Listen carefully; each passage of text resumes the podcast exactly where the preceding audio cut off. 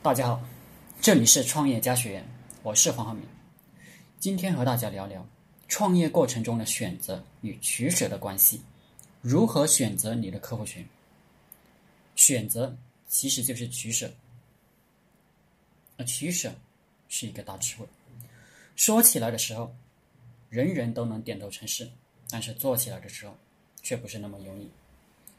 一方面，我们的本性。会让我们不自觉的贪多，忘记主动的去舍弃。比如，我喜欢摄影，经常去摄影论坛里看，就能看到很多人，甚至是一些老鸟，不会主动放弃一些东西，导致整个图片不是那么美观。构图的第一法则就是简单、简单再简单，主体单一、单一再单一，一次。只拍一个东西，少就是多，这很难吗？稍微学过一点构图的人，都有这个基础。可是无数小白，包括很多自以为是高手的小白，画面塞进了很多东西，主题感不鲜明，不知所谓。当然，谈到某些人做小生意，我叫他舍弃一部分客户。专攻一部分客户，他就要跳起来跟我对骂。本来生意就不好，顾客都没几个，还要叫老子砍掉一部分，这不是作死的节奏吗？当然，对于大多数人来讲，勇敢的向死亡迈进一大步，这并不是那么容易。其实，只要稍微研究过经济学原理的人，都能明白这个基本常识。没有哪一个产品、哪一个服务、哪一个企业能让所有人都满意，所以，我们只能针对很小很小的一个客户，尤其是刚开始、资金十分有限的时候，我们收窄自己的客户群体，重点研究能给我们带来利润的客户群体，和砍掉部分积累客户群体。形象一点的说。就是你一开始资源有限，能力有限，不能服务于那么多的主人，所以呢，盯上一两个有钱人就行了。不要想当然认为我把东西卖给所有人呢，每个人哪怕只给我一分钱，积少成多，十三亿人就是一千三百万呢。那要是大家都不愿意买你的产品呢？所以。我们做小生意的人，把顺序搞颠倒了。不是我们生产一个产品去找客户，我们的首要任务是找到客户，然后生产产品。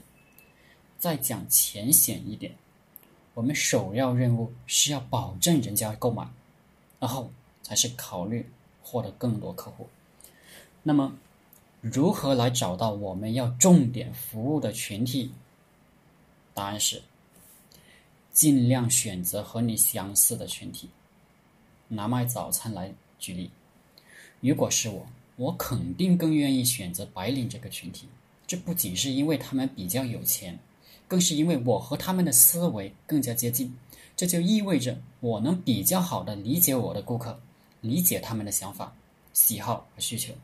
与之相比，学生这个群体就不那么合适，因为本来我就不赞成为了便宜。味道，牺牲卫生、营养这种饮食习惯。即便我换位思考，拼命去理解他们，我自己都不赞同的事，又岂能理解的透彻？又岂能做得很好？比如，我创业七年了，我有丰富的创业经验。我讲这些创业啊、管理啊，一个人都没有。怎么找合伙人了？怎么初期？怎么找初期员工了？如何股权分配了？我是轻车熟路，讲起来就特别容易。如果我服务于创业的人，他们的他们的一些问题，我都能轻松解决。当然，我非常快乐的就把钱赚了。与之相比，如果你让我讲计算机编程、SEO、网站建设，虽然我也会，因为我是计算机科班出身。但我从心底里就不喜欢去做这些工作，如果我服务于想学计算机编程的人，想做网站、想做 SEO 的人，我又怎么能把客户的需求把控好呢？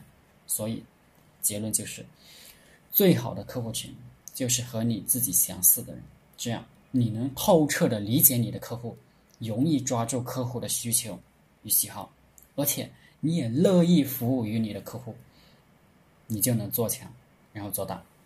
只有当你选择好了一个正确的群体作为目标，我们才谈得上构建商业模式，才谈得上卖什么、怎么卖、在哪里卖、谁来卖、什么时间、什么时间卖等等具体的问题。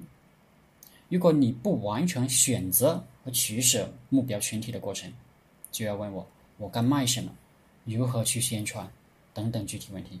你想，你这是当我或者你自己是神仙，用仅有的一颗子弹，在资源极有限的情况下，想把天上所有鸟都打下来？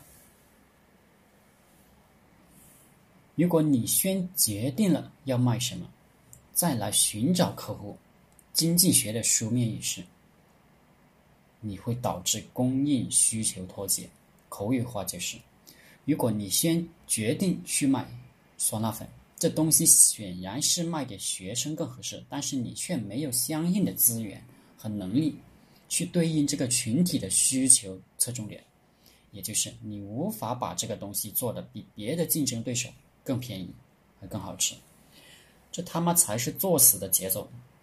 再次强调，千万不要寄希望于自己比对手更勤奋、更用心，大方向错了。勤奋与用心，用处就不大。再说，大家都是出来做生意的，谁不用心，谁不勤奋？退一步说，历史雄辩的证明，你不是这种人。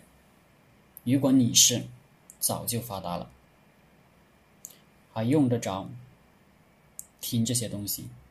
既然你昨天还不是勤奋用心的人，今天就突然要变成这种人。这比压根比买彩票却突然中了五百万还离奇。